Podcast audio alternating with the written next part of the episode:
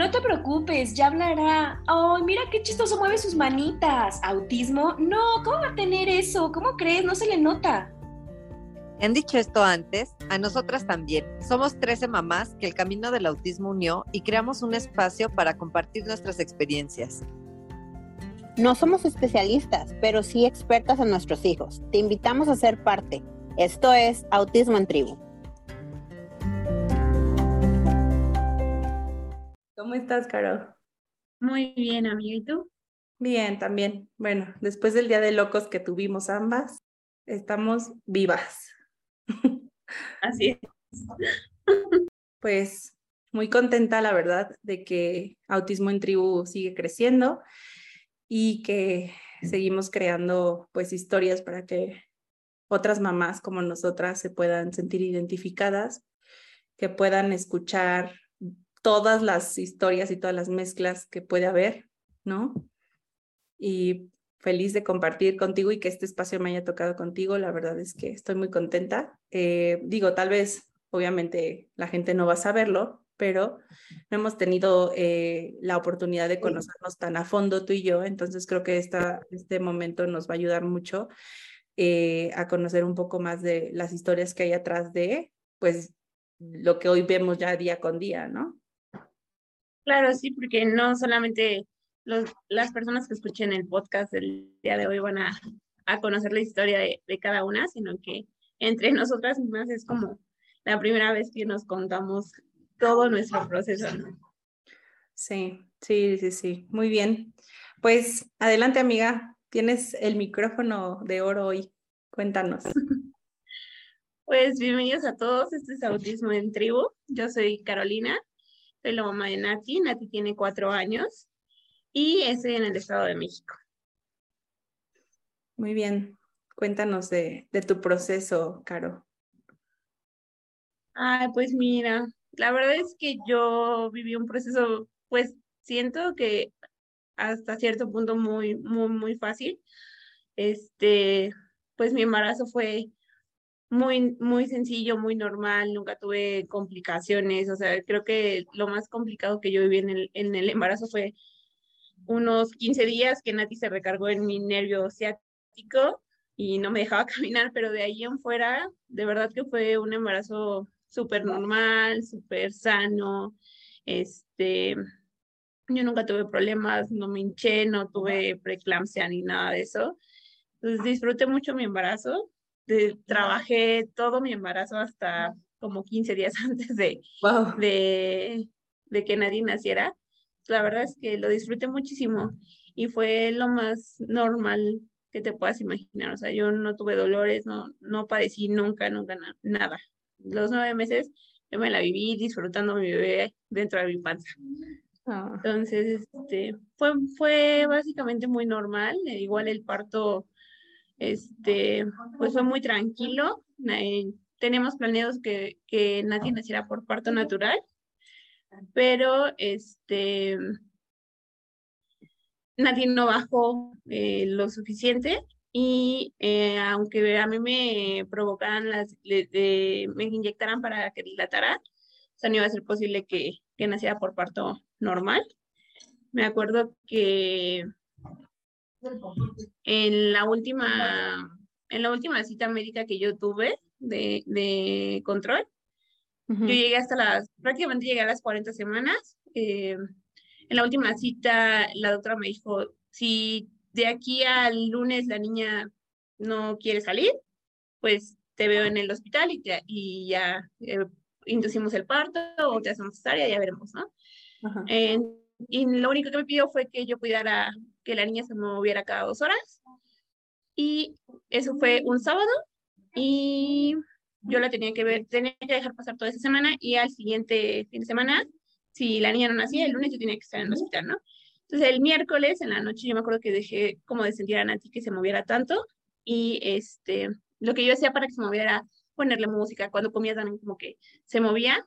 Entonces yo, yo ahí como que empecé a sentir que disminuía su movimiento y al siguiente día en la mañana igual yo sentí que no se movió. Dejé pasar las dos horas que me recomendó el médico y ya no se movió la niña y yo le mandé un mensaje y me dijo, ¿sabes qué? Vente, ¿no? Pero a pesar de que yo ya no la sentía, no tuvimos ninguna complicación, el parto fue cesárea y fue súper normal, todo muy bien, lo único que la niña tenía un poquito de taquicardia, pero de ahí en fuera todo bien, le estuvieron monitoreando y nació súper bien, Apgar súper bien, todo, todo, todo, todo bien. O sea, realmente el embarazo fue lo más normal y lo más natural. Yo no, tengo, no tuve dolor, no me dolió ni la cesárea ni la recuperación. O sea, yo, mi cuarentena fue también así un sueño, la verdad. Oye, pero aparte me imagino que nació súper grande Nati, ¿no?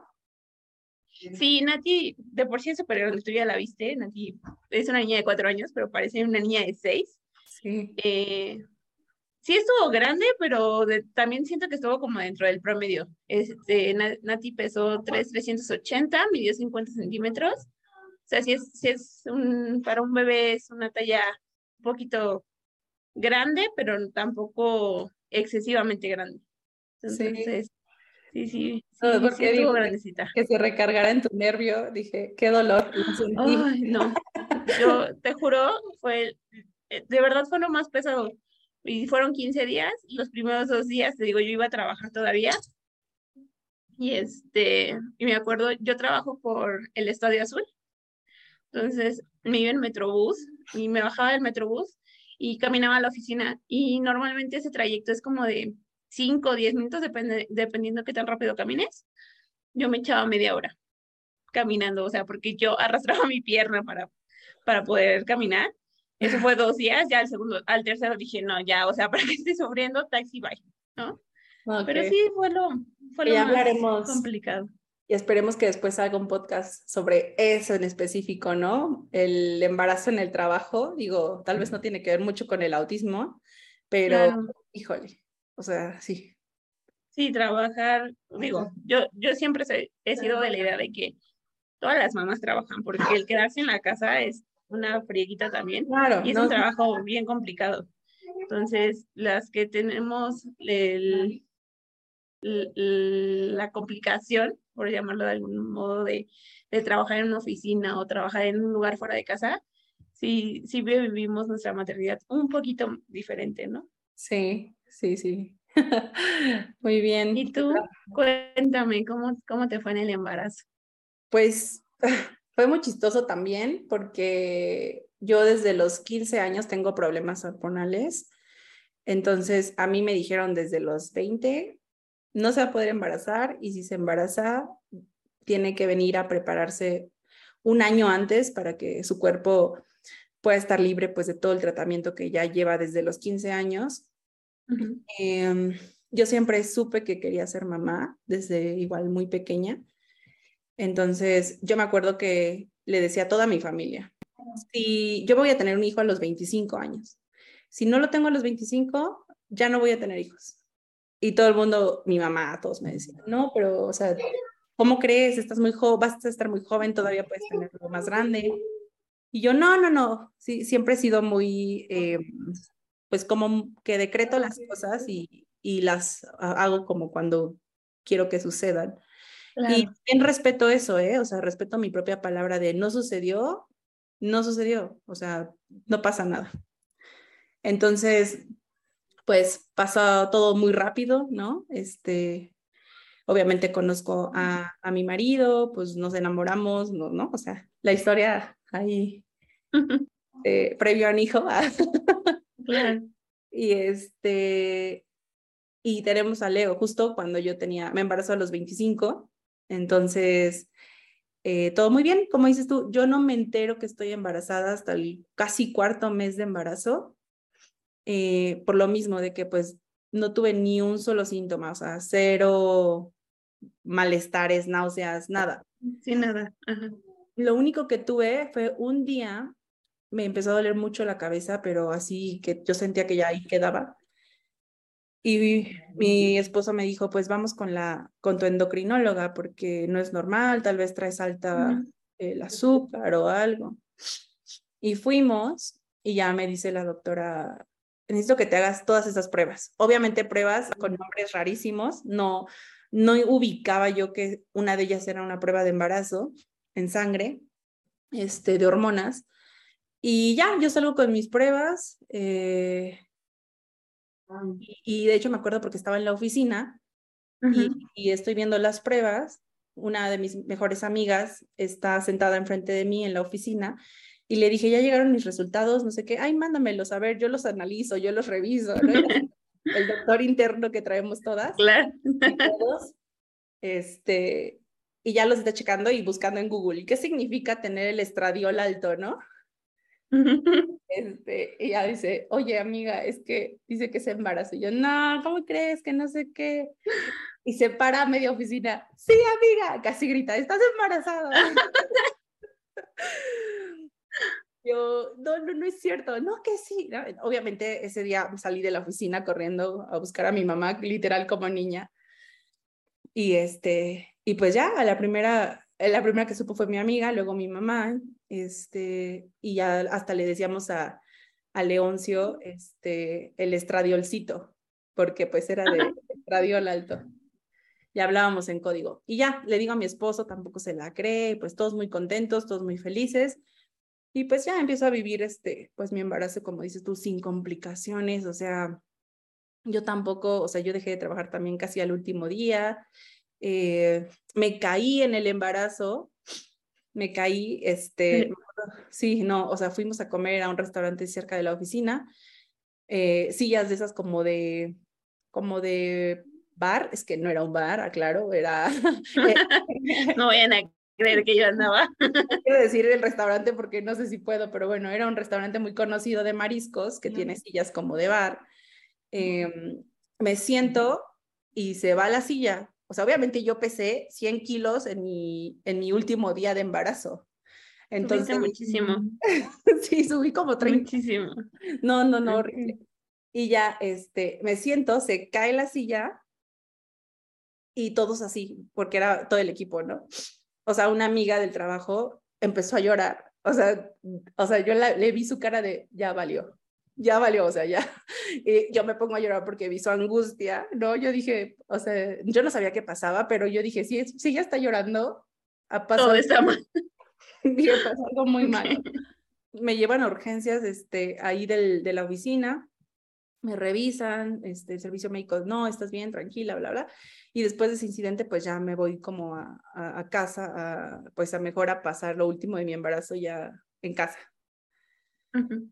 Y ya, eh, nace Leo, él sí fue súper programado porque Coyona aquí, tu amiga y yo dije, no, me aviento. Este, aparte me dijeron que iba, venía muy cabezón, entonces yo dije, no, no. gracias. Entonces, bueno, programamos la cesárea para febrero finales. Entonces, yo tenía una de mis últimas eh, citas con la, con la ginecóloga eh, el día del cumpleaños de mi mamá y ya voy y, vamos a la cita y no sé qué, me revisa y me dice, se me, me está revisando y me dice, ¿no tienes dolores? No. ¿No tienes dolores de verdad? No. Es que ya traes la, ¿cómo se llama? La mm, dilatación. La dilatación, ajá. Para, ya está a punto de nacer. O sea, necesito. Qué miedo. Sí, eh, comercial, tengo un rango de dolor súper alto, entonces por eso no viví nada de los... Ni cuenta. Sí, ni en cuenta. Entonces, este, me internan y ya, un 14 de febrero, a las 11.55 nace Leito. Y este, y pues todo súper, súper bien, ¿no? Entonces, eh, la verdad eso estuvo muy padre, el embarazo, el parto, los siguientes días, la verdad es que los viví de ensueño, como, como dices o sea, ya teníamos todo, eh, pues ya sabes, ¿no? Que nesting y estarle ahí arreglando todo, su, su camita y todo, todo hermoso. Claro, porque todo iba como conforme a tu plan, ¿no? Todo, o sea, de por sí como toda la ilusión que es el embarazo, los nueve meses, el preparar todo, las cosas, la cuna, la ropa. Sí. ¿Y sí? Entonces, pues yo creo que, y el que fuera conforme a como tú lo habías visto, ¿no? Como tú dijiste 25 y si no, no. Y justo a los 25 se da y, y todo iba conforme al plan, ¿no? Y sigue yendo, ¿eh? Gracias a Dios y al universo. La realidad es que mi vida, o sea, te digo, como que suelo decretar muchas cosas y, y siguen yendo. Y este, y pues yo feliz. La verdad es que muy contenta. Ay, qué padre. Y por ejemplo, tú tenías como tu plan, o sea, yo, yo te conozco, sé que eres como, digo, lo mucho poco que te pueda conocer, sé que eres como alguien que, que sí le gusta planear, que, que planear los plumones, o sea, todo, todo como muy en rutina, ¿no? Entonces, sí, pues ¿no? o sea, sí, sí, sí entiendo por dónde va esa pregunta. Pero no, la realidad es que, o sea, una cosa es decretarlo porque es el poder de tu mente, siento yo, y otra cosa es hacerlo. Entonces yo soy muy, más bien yo, mi, yo soy muy soñadora. O sea, si lo puedo soñar, digo, lo puedo hacer. Que no sé cuánto me voy a tardar, pero... Pero lo voy a lograr. Pero, por ejemplo, cuando todo esto de las rutinas dentro del autismo, a mí me costó muchísimo muchísimo. Y lo decía en el tráiler, o sea, Leo vino a ponerle estructura a nuestras vidas, porque no, no yo tenía una estructura, una rutina. Yo no he logrado la estructura. poco a poco. que sí, es muy difícil. Pero más bien era como, iba como mi pregunta como hacia, tú tenías un plan de vida y al final, o sea, yo creo que todos los papás de niños neurodivergentes o de niños neurotípicos tenemos siempre un plan, O sea, está mal y, y yo creo que el, autismo a todas nos ha enseñado que, el crear expectativas no está padre, sea tu hijo neurotípico o neurodivergente, no es lo ideal el tener ese, tipo de expectativas de que mi hijo va a hacer esto, mi hijo va a hacer aquello. Entonces mi pregunta era más como enfocada en eso. Es ¿Cómo eran tus expectativas? ¿Cómo imaginaste tu vida? O sea, con tu hijo. Exacto. Porque al final no, no podemos evitarlo, o sea, es algo que no se puede evitar y que al menos a nosotras como más de niños neurodiversos, la vida nos vino a decir, espérate, la, la, cosa no es así, ¿eh? O sea, aquí todo va a ser distinto. Sí, justo, es que son dos palabras bien diferentes, la expectativa y el plan. Claro. Y, la expectativa, como dices, es humana, o sea, esa es inconsciente y esa nos la vende en las películas, nuestra propia familia, ¿no? Cómo nos criaron. Eh, las redes sociales hoy en día, o sea, ¿qué es ser feliz? Tener el coche del momento, el maquillaje del momento, el viaje del momento, leer el libro que te va a hacer verte inteligente, intelectual, ¿no? O sea, y también lo, lo comentaba antes. Em, y sí, esa es una expectativa. Entonces, fíjate que yo desde muy chica, como justo como desde los 22, 23, choqué con mis expectativas de joven, ¿no? O sea, como que desde ahí yo aprendí a no tener expectativas. Y suena muy fuerte, ¿eh? Porque me lo ha dicho gente que me quiere, o sea, es que es feo porque entonces no confías en mí, no esperas nada de mí. Pues no, la realidad es que no espero nada de ti, porque eso me hace bien a mí. O sea, yo no genero una expectativa donde después va a haber una desilusión. Entonces, he aprendido mucho a vivir en el hoy, muy, muy en el hoy con mi familia, con mi marido y con mi hijo más. Y de mi hijo sí te puedo asegurar, nunca tuve una expectativa. O sea, tengo muchos planes, tengo muchos sueños con él, pero yo creo que por eso yo no tuve duelo. Ya sabes que sí lo tuve, pero no lo tuve como normalmente se tiene. Sí, claro. Y por eso yo no entendía incluso el duelo de mi marido, el duelo de mi familia. Yo no lo entendí, yo no lo viví porque yo tenía ahí enterito y sigo teniendo, gracias a Dios, a mi hijo que me ama y que lo amo y yo no perdí un hijo, eh, esa es mi vivencia, ¿no? Claro. Pero sí, eh, como, el duelo, sé que tal vez fue un poco más este, diferente al mío.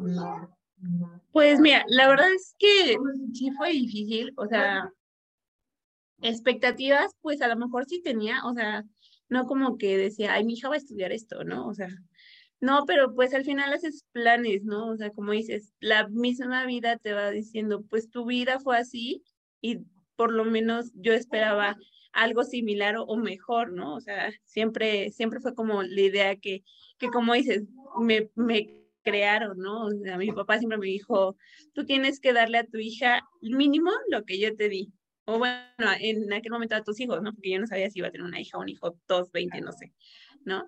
Pero siempre fue algo que mi papá me dijo, ¿no? Tú tienes que luchar por darle a tus hijos mínimo lo que yo te estoy dando y si puedes darle más, pues qué mejor, ¿no? Entonces, la verdad es que mis papás me dieron muchas cosas y entre ellas la, el tema de actividades extracurriculares es algo que mis papás, o sea, me metieron a las actividades que te imagines, o sea, yo bailé, danza regional, jazz, este, iba a taekwondo, iba a natación, o sea, de cosas. Entonces, yo siempre quise como hacer ballet y jugar tocho.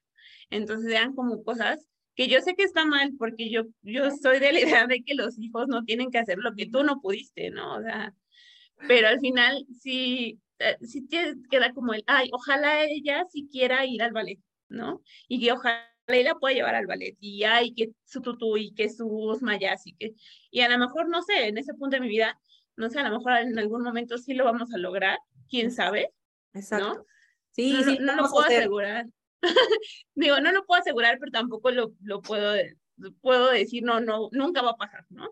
Entonces, yo creo que sí, sí, yo sí tuve ese tipo de expectativas como más de, en cuestiones de, ay, me gustaría llevarla aquí o me gustaría llevarla allá, ¿no? O me gustaría hacer esto o, aquello. Sí, pero también... Acuérdate, o sea, eh, eh, también acabas de decirlo, este, yo no lo puedo asegurar. Sí, sí lo puedes asegurar. No va a ser como lo esperabas. Claro, o sea, puedo asegurar que va a lograr muchas cosas. En ese punto de, de, nuestro camino, de nuestro proceso, puedo asegurar que, que, que, va a lograr muchas cosas y va a lograr lo que ella quiera. Eso, eso me queda clarísimo. O sea, yo sé que vamos a lograr mucho, pero también en ese momento sé que vamos a lograr lo que ella quiera hacer. O sea, no lo que yo quiera que haga, ¿no? Entonces yo creo que sí también me cambió la perspectiva. Claro.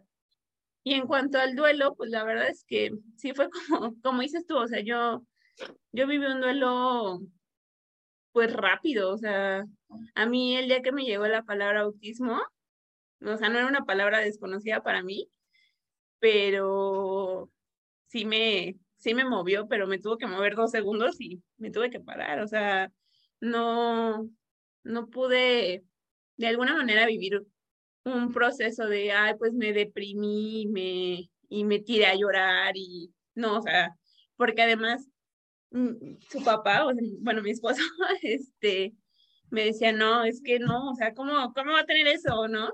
Entonces, este, pues yo tuve que agarrar y decir, ok, tú en este momento no quieres verlo, no, no te está costando un trabajo, está bien, pero tenemos que hacer algo y si tú no lo vas a hacer ahorita, está en mí el hacerlo porque no sé si a ti te pasó, me dijeron, este, cuando, cuando nos dieron el diagnóstico, me dijeron, la niña tiene dos años y medio, porque a Nati la diagnosticaron como a los dos años y medio, justo para esas fechas, eh, tiene dos años justo que, que la diagnosticaron, y es, eh, me dijeron, la niña tiene dos años y medio, tiene seis meses para meterle con todas las terapias y que la niña avance lo más que pueda. Porque a los tres años se viene un proceso de retrocesos y si tú no trabajas estos seis meses con todas tus ganas, con todas las fuerzas, con todo lo que puedas, seguramente en, en, tres, en medio año la niña se va a ir todavía más para atrás de lo que, de lo que ya, este, pues de lo que ya se retrocedió, ¿no? Porque la niña antes hablaba, hacía, hacía ruidos, decía palabras, cosas que dejó de hacer y cosas que dejó de decir, y que para nosotros pues sí hubo un retroceso como al, como al año y medio, dos años, y era lo que, lo que no queríamos, ¿no? Ver más, más retroceso en, en su proceso, en su maduración. Sí, justo, justo a nosotros nos pasó igual. Eh, al año y medio, casi dos, él ya hablaba y hablaba de que se le entendía, decía, el perro, hola Ela, así se llama el perro, ¿no? Ela. Eh, más agua, ya decía, ya empezaba a juntar dos palabras. Y todo empezó porque él tenía laringomalacia, que es este, que hacen como un ruido con, con la garganta, y entonces sonaba como si trajera una eterna flemita y así respiraba o se reía y, sonaba como, como el pulgoso por ahí, como Entonces sonaba como pulgoso y, y pues nos dice el doctor, tenemos que, que revisarlo. pasamos por gastroenterólogo, por clínica de deglución, clínica de lenguaje, eh, cardiólogo, porque no fueron soplo. Y llegamos a neumólogo, al, al, doctor Carlos Juárez, a él sí le estoy haciendo el comercial. Eh, nuestro neumólogo y doctor de cabecera. Y él menciona por primera vez la palabra autismo. Un neumólogo nos diagnosticó. O sea, o sea, para mí, de verdad, o sea, le agradezco hasta la fecha muchísimo porque no estábamos negados, pero queríamos encontrar ya la, o sea, ¿qué era? No solo el, el, ruido, ¿no? Sino como todo lo que estaba viviendo y pasando, porque en ese entonces empieza el retroceso de que ya no hablaba, ya no quería la comida sólida. Entonces, él nos manda a una clínica también muy, muy buena, que es donde hoy tomamos terapia. Y desde la primera sesión, pues nos hacen el cuestionario. Eh, Leoncio ya tenía tres años, apenas iba a cumplir tres años, y este, y ya nos, nos dicen, ¿no? Obviamente el diagnóstico, como tú sabes, o bueno, hemos tenido experiencias de espanto, pero, pero llegué, sí, de las del grupo, pero yo, yo, yo llegué a un muy buen lugar y desde el principio me dijeron van a hacer cuatro sesiones, van a, va, consiste en esto, le vamos a tener un resultado tal día, o sea, fue, hubo mucha certidumbre, mucha, perdón, este, certeza de lo que iba a pasar. Llega la, la, la entrega del resultado y pues a mí me dan algo que me encanta, que son gráficas, ¿no? Entonces yo feliz porque me lo dieron en mi idioma. Claro. Entonces me enseñan una gráfica de aquí está Leo, aquí debe estar. Entonces para mí fue muy sencillo decir, ah, perfecto, ¿qué hago para que llegue acá? ¿No? Sí, para llegar, sí. Entonces, este, nos dieron el, el resultado a mí, a mi esposo y a mí. Eh, en ese entonces, pues me acuerdo que lo primero que pensamos cuando subimos al coche fue, no le falta tanto para ser normal. Me acuerdo que dijimos eso. o sea que... Es que a veces no sé si te pasa, o sea, yo trato de ser como lo más cuidadosa con mi forma de hablar, pero, o sea, siempre te va a pasar que digas cosas que sabes que están mal, como el es normal o no es normal. Claro. Pero no lo puede, o sea, es algo que no puedes evitar. Pues. No, y yo, yo te lo digo ahorita porque es lo que dije sin conocer el autismo. O sea, claro. fue lo primero que se nos vino a la mente porque nosotros sí nunca habíamos escuchado del tema. Nunca, o sea, no, tal vez como en series, ¿no? Eh, pero no, nunca, nunca. Entonces solo fue como neurotípico, grado de autismo, le faltaban, no sé, dos, este, dos puntos para alcanzarlo. Entonces, pues sí, en ese momento del coche yo sí sentía como tristeza, pero no me, como dices, no lloré. Eh, lo, luego, luego lo decidimos entre él y yo y dijimos, no le vamos a decir a nadie, eh, fue un proceso entre nosotros y le dijimos, no le vamos a decir a nadie hasta que sepamos qué vamos a hacer, o sea, cuál es el camino. Porque sabemos, nuestra familia es muy ansiosa, entonces dijimos, sabemos que vamos a provocar caos, que nos va a provocar caos interno a nosotros. Entonces tenemos que estar súper unidos. Eh, eso a mí me encanta de mi marido. La verdad es que en temas de de, ah, eh, ¿cómo se dice? Este, incidentes o cosas bajo presión o así, él es muy bueno. Sí, él guarda la calma en los momentos adecuados. Sí, o sea, a mí, yo, yo lo que quería era correr con mi mamá y llorar y gritar y, ah, sí, claro. enojarme y, y desahogarme y él me dijo, o sea, aquí estoy, no pasa nada, vamos a ver, bla, bla. Obviamente él lo dijo, él, eh, su, su, chamba es esa y la mía es hacerlo, ¿verdad? Pero bueno, sí. con eso me basta. Y, y por eso ya y empezamos a, a, trabajar en esa, misma, en esa misma clínica. ¿Y nunca tuviste sospechas, o sea, algo que te dijeras, es que esto, esto, es, es, esto me, me estaba diciendo que las cosas no iban conforme a la norma y yo no las quise ver? No por mi desconocimiento. O sea, pues es el primer nieto. Entonces, yo no me sabía bien las normas de a los dos años tiene que hacer esto, a los tres esto. Casi no gatea. A mí sí me estaba dando miedo que no gateara, uh -huh. porque me habían dicho que si no gateaban, eh, después eran muy torpes, como que se tropezaban. De manera motriz. Uh -huh. Sí, no, básicamente no, no tuve sospechas, entonces, pues, digo, no, no, la verdad la culpa no pasó por mí. no sé cómo lo viviste.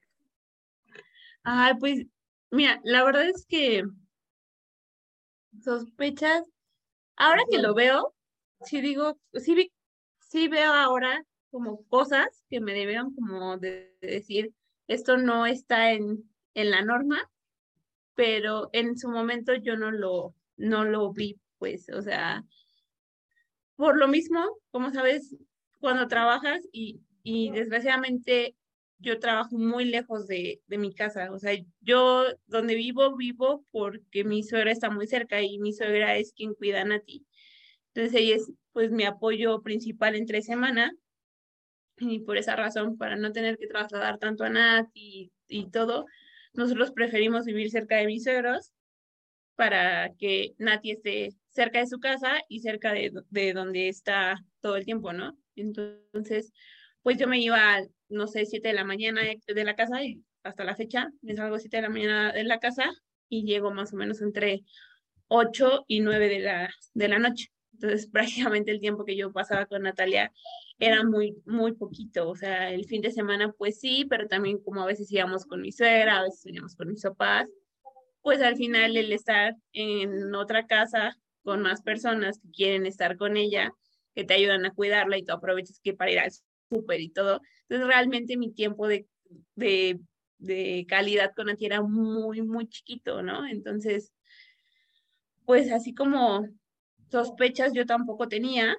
pero sí, o sea, sí hubo como todo un procesito, porque Nati también iba a la guardería. Nati iba a la guardería desde como de un poquito antes del año hasta que empezó la pandemia. Y este, y en, en la guardería sí veían cosas, pero jamás me, o sea, ellos jamás me dijeron autismo, ¿no? O sea, ellos me, me mandaron a llamar varias ocasiones porque la niña mordía, porque la niña este, se aislaba, lo principal que, que me mencionaban era que agredía a las maestras. O sea, la niña tenía como una forma de autorregularse en la que metía sus manos eh, en, su, en su panza, se tiraba boca abajo y, se, y, y, metía sus manos en su panza. Entonces, cada vez que le decían, no, Nati, párate, la niña crisis, ¿no? O sea, la niña explotaba, gritaba, mordía, empujaba, todo, ¿no? Entonces, pues esas eran las razones por las que me mandaban a, hablar de la guardería. Y mamá me, me dijo, ¿sabes qué? Las cosas con la niña a lo mejor no, no están tan normales. Que volvemos a, a decirlo. La palabra normal en aquel momento, pues, era natural, ¿no? Entonces, este, me ¿sabes qué? Las cosas yo las veo que, que no están tan bien y mi mamá me sacó cita con una psicóloga infantil. Entonces, a mí se me hacía como de, too much para la edad que tenía Nati. O sea, Nati tenía en aquel tiempo, te digo, como dos años, o sea, iba a cumplir dos años y mamá ya la estaba mandando a la psicóloga infantil y yo así como de, ¿por qué? O sea, ¿qué trauma puede tener a sus dos años, no? Ajá. Entonces, la primera vez que yo escuché que Nati tenía este, signos de autismo o, señales de autismo fue con ella, porque la psicóloga dio la casualidad que tiene un hijo que ya es grande, ya tiene más de 15 años, yo creo, y él está diagnosticado con Asperger, que ahora ya sabemos que el Asperger pues está dentro del espectro, ¿no? Entonces, ella me decía, yo veo signos de autismo en la niña, pero como la niña es muy chiquita y yo no soy un especialista en el tema, yo no te la puedo diagnosticar, ¿no? Y eso me lo mencionó unas tres, cuatro veces. Después de eso viene pandemia y yo dejo de ir a las citas con la psicóloga. Entonces, este, pues yo, o sea, el autismo ahí se quedó en el consultorio. Y en julio, junio, julio del 2020, y en pandemia, yo tengo un tío que él es maestro de educación física pero se especializa en educación especial. Él trabaja en un camp, justo eh, en un camp aquí en, en Coacalco. Y un día él me mencionó, eh, ah, bueno, ahí para ese tiempo la niña ya no hablaba, o sea, ya todas las palabras sonidos que decía, que cuando estaba chiquita cuando la cambiaba, yo le cantaba, le me acuerdo que le cantaba la vaca loca, la vaca Lola mucho, y siempre, siempre me hacía mu, ¿no? Y luego ruidos, no sé, pasaban las motos, nada, ¿cómo hace la moto? Y me hacía el sonido de la moto, decía mamá, decía agua, decía papá, o sea, sí decía algunas palabras y de repente las dejó decir. Entonces en ese momento ya, yo ya tenía a todos encima de mí, terapia de lenguaje, y terapia de lenguaje, y terapia de lenguaje, ¿no? Entonces mi tío, que te digo que trabaja en CAMP, él me dijo, ¿sabes qué? Yo tengo una compañera que es este terapeuta de lenguaje. Entonces vamos, vamos a, y justo vive a unas cuadras de su casa. Me dice, vamos, vamos a verla, que la vea y que ella te diga. Lo que yo no sabía en ese momento es que ni era terapeuta de lenguaje, ni que él tenía sospechas de que la niña era autista, ¿no? Entonces me lleva y esa compañera, eh, ahorita es directora de un camp, pero antes de, ser directora, eh, no recuerdo qué puesto tenía, pero son en el camp, son las personas que se encargan como que de diagnosticar, ¿no? Entonces ella tenía años de experiencia, mi tío tiene más de 20 años de experiencia, me imagino que su compañera también tiene más de 20 años de experiencia en CAMP y en, en niños con discapacidades y condiciones. Y, este, y ella fue la primera que me dijo, ¿sabes qué? Tu hija es autista. Y fue la primera que me dijo, tienes seis meses para trabajar con la niña, diagnosticarla correctamente, porque también me dijo, yo no te la puedo, o sea, yo ya la vi, la vi media hora y la niña tiene esto, este, no habla, no te ve a los ojos, no, no hace esto, no hace aquello, no hace el otro. Y yo con eso te puedo decir que la niña es autista, pero no te puedo dar un diagnóstico así ya oficial, oficial. por la relación que yo tengo con, con tu tío de amistad. No es ético que yo te haga un diagnóstico. Entonces necesitas ir a un centro y, este, y buscar quien te haga un diagnóstico. En ese momento yo así, perdidísima, ¿no? O sea, hablé a, em, lo primero que hice fue obviamente decirle a su papá, porque además su papá no había venido esa ocasión con nosotros. Y te digo, me dijo, no, ¿cómo crees? O sea, la niña no tiene eso, porque además tú ves el autismo y lo ves en las, como dicen, en las películas, ¿no? Y como dijo Ale eh, en su momento, las películas te pintan un, un, un panorama horrible, ¿no? O sea, en el sentido de que los niños o las personas autistas están ahora sí que como lo dice la, la, sociedad fuera de este mundo, o sea, están en su mundo y no hablan y, y no miran y, son agresivos y, y cosas pues que como papás dices, ¿cómo? O sea, que ya hoy día yo sé que la, la cosa no es así, pero en aquel momento sí sentí como que, o sea, me, me cayó un balde de agua fría encima pero al mismo tiempo como, como mi esposo me dijo, no, ¿cómo crees? Y a mí me acaban de decir, tienes seis meses, fue así como de, ok, levántate y haz algo, porque la niña no se puede quedar así. Entonces lo primero que hice fue googlear y obviamente pues en Google te aparecen un sinfín de lugares y yo empecé a buscar y a, a llamar y a preguntar por los diagnósticos. Nati. Hola Nati. y diagnósticos, o sea que salían de mi presupuesto, o sea, arriba de 30 mil pesos, diagnósticos arriba de 20 mil pesos, o sea, que en aquel momento, porque además era pandemia, y nosotros en, en la oficina estuvimos a medio sueldo un muy buen rato. Hola Nati. Entonces, este, pues realmente no estaban en mis posibilidades, en, en ese momento estaban muy fuera de mis posibilidades. Y fue como todavía peor porque dije, ¿qué voy a hacer? O sea, ¿cómo voy a hacer para conseguir 30 mil pesos, 20 mil pesos para diagnosticarla, no? Entonces, mi tabla de salvación, la verdad, fue esta misma psicóloga que, que vino un inicio aquí, porque yo le mandé un mensaje y le dije, ¿sabe qué? Me pasó esto, me dijeron esto y no sé qué hacer. Y ella fue la, primera persona que me dijo, no te preocupes, todo va a estar bien todo va a estar bien, todo tiene solución y, y vas a lograrlo, no te preocupes. Y fue la primera persona que, aparte de mi familia, obviamente, que me extendió la mano. Y e, ella fue la, la persona que, que, me recomendó el lugar donde diagnosticamos a Nati. Hazle su comercial, hazle su comercial también. es la doctora Laura Gómez. La, la, doctora Laura Gómez fue la, la primera que me, que me apoyó. Y ella, este, ella me mandó al centro de diagnósticos y ella me dijo, bueno, más bien al centro de, autismo donde diagnosticaron a Nati.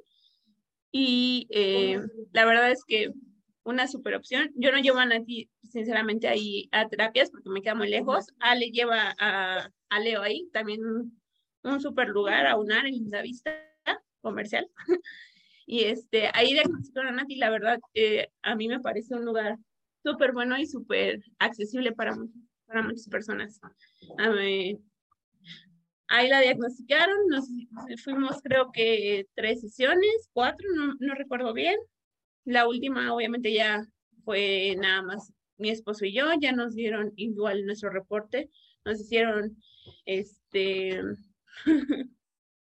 nos hicieron este, pruebas de mi chat, de CAR, como tres, cuatro pruebas. Y este, y hola. Hola, y ya nos dieron el, las pruebas, dijeron, ¿sabes qué? Nati necesita cuatro terapias, cuatro terapias a la semana, terapia conductual, terapia, terapia este, sensorial, y no recuerdo ahorita qué más. Y este, de ahí, pues obviamente como a nosotros nos quedaba súper lejos ir a, a Linda Vista, y se nos complicaba sobre todo porque estábamos en que no sabíamos si regresábamos a la oficina, si no regresábamos, si íbamos a ir todos los días, si íbamos a ir nada más de vez en cuando. Mi suegra no maneja, mi suegro trabaja, mi papá trabaja, mi mamá trabaja. Entonces la única persona que la podía llevar a terapia era mi suegra y yo no iba a exponer a mi suegra y a mi hija a, tener que tomar transporte público, metro y demás para llegar a terapias. Entonces no, era, no era una opción, o sea, aunque el centro me gustaba mucho y, y, y hoy lo sé por Ale, por boca de Ale, que es un super lugar, no, no, no se adaptaba a mis posibilidades, Entonces de ahí empezamos a buscar, empezamos a buscar cerca de la casa. Este, encontramos muchísimos lugares, unos muy buenos, pero o que se salían de nuestras posibilidades, o que igual que en, en Naonar, este, eh, sí era como complicado para mi suegra llevar a Nati todos los días al centro, ¿no? Claro. Llegamos a un lugar horrible, horrible, en el que me dijeron, tu hija no va a hablar, tu hija no va a ser independiente, tu hija no se va a poder hacer ni un sándwich. O sea, así, literal. Fue, yo creo que al día de hoy es el momento más horrible que he pasado en, en este camino del autismo. El día que me dijeron, tu hija nunca habla. ¿No? Y, y me imagino. Me enseñaron una carpeta que hoy sé que es PEX y que ha sido para mí una herramienta increíble, pero en aquel momento fue así como de, tu hija solamente se va a poder comunicar a través de esto. O sea, no me dieron opciones, me dijeron, esto va a ser el medio de comunicación de tu hija y olvídate de escuchar su voz alguna vez, ¿no? Entonces, en aquel momento fue durísimo, o sea, fue terrible el escuchar el, nunca va a hacer esto, nunca va a hacer aquello. Y yo creo que ahí llegué como a mi primer momento de duelo, porque digo, yo no tuve un duelo, pero en aquel momento yo creo que fue la primera vez que, que me dolió, ajá, que de, de, verdad me dolió, o sea, que dije, no sé qué voy a hacer. Y pues ya, uh, después afortunadamente llegamos a, a donde estamos hoy en día, que es crear, y ahí cambió toda la perspectiva, o sea, ahí Viri, que Viri es la, la terapeuta principal de Natia, a quien amo, adoro y le agradezco muchas cosas. este, ella me dijo, ella fue la primera que me dijo, vamos a lograr mucho, pero tampoco te puedo prometer que vamos a lograr, ¿no? O sea, me dijo, yo no te puedo prometer que la niña hable, pero tampoco te voy a decir que no lo va a hacer, ¿no? Claro. Y pues sí, básicamente así, así vivimos el proceso de diagnóstico, de sospechas, y un andar un poquito difícil a llegar a lo que a lo que hemos logrado hasta hoy. Hoy Nati se hace un sándwich, hoy Nati le echa más crema a su chilaquiles porque le encantan los chilaquiles, se sirve agua, se quiere hacer un chocomil, a veces lo logra, a veces le cuesta un poquito más de trabajo, pero todos esos no que me dijeron algún día en ese centro horrible, ya no están. Y yo sé que a la edad de cuatro años, o sea, yo a los cuatro años no hacía nada de eso. decimos nosotros, era una larva todavía. Yo, yo a los cuatro años, o sea, no, seguro no hacía nada de eso. Pero sí, te entiendo, te entiendo perfecto y, y lo importante que ya lo hablaremos en algún podcast más adelante, los ángeles del autismo que nos hemos encontrado. Creo que sí les debemos y les podemos dedicar un, un solo... Yo creo que hasta tres capítulos. Porque esa gente de verdad, o sea, yo creo que todos, como dices, tuvimos experiencias malas, pero llegamos a esa persona que nos iluminó el camino y que nos sigue acompañando a muchos de nosotros. O sea, ya se vuelven tu familia y de verdad lo toman así. O sea, ellos son y se sienten parte de tu familia. Los logros de los niños son sus logros y los celebran y, o sea. Y se emocionan contigo, o sea, a pesar, o sea, nosotras entre nosotras nos emocionamos mucho. Si Leo logra algo nuevo, yo me emociono. Si Nati logra algo nuevo, tú te emocionas. Y así con cada uno de los niños pero porque sabemos todo el proceso, pero ellos, ellos viven eso con nosotros, a pesar de no tener una relación a lo mejor familiar con nosotros, viven cada momento, como dices, lo celebran y se emocionan tanto como nosotras. Sí, o se enojan igual, ¿eh? Con los temas de la escuela, que ya tendremos también otra sesión de eso. Ahí yo tengo mucho para... Ahí hay mucho material. Pero sí, Sí, sí, sí. Pues bueno, Caro, pues ya nos pasamos del tiempo, nos van a, vetar de Spotify, pero...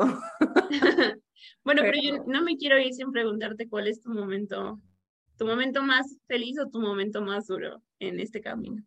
Híjole, te voy a hablar de los felices porque te digo que de los duros, les juro aquí, no estoy en negación, o sea, de verdad, estoy muy en calma, muy en paz con el autismo y con, con mi hijo.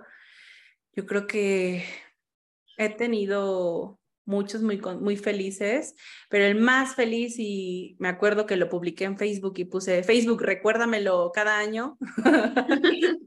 este, fue la primera frase que Leo dijo y la dijo ya grande, o sea, la dijo como casi a los cuatro justo, este, y que me dijo, gracias mamá, o sea, para mí, o sea, él nunca había dicho dos palabras juntas después de que perdió su, su, o sea, te digo que él venía de que sí decía dos palabras, dos palabras, lo perdió y como de repente pues ya no hacía ningún sonido, ya no así, ya no, todo eran señas o jalar a la persona o las cosas o hacerlas por él mismo.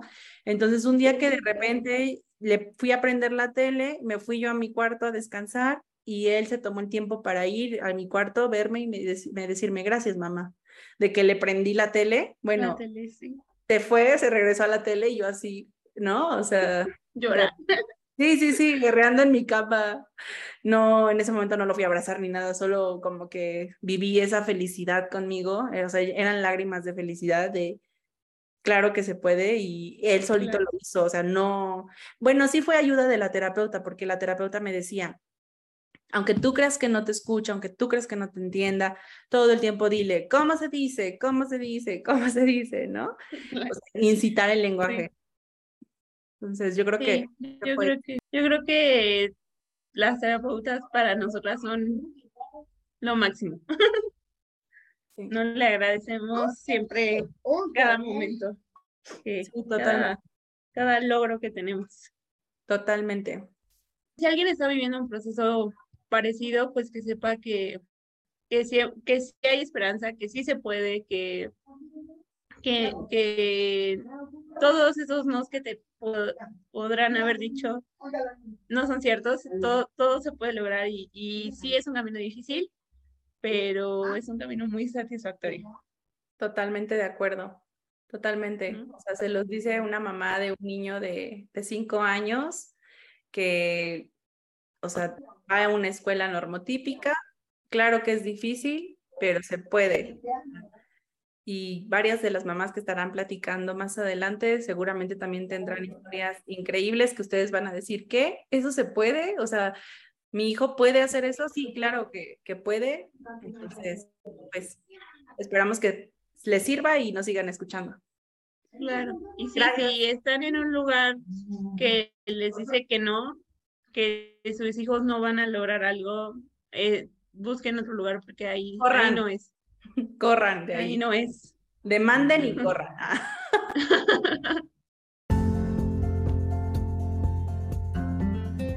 Esto fue Autismo en Tribu, porque en tribu todo es mejor. Si este capítulo te gustó, compártelo con más familias que están viviendo lo mismo.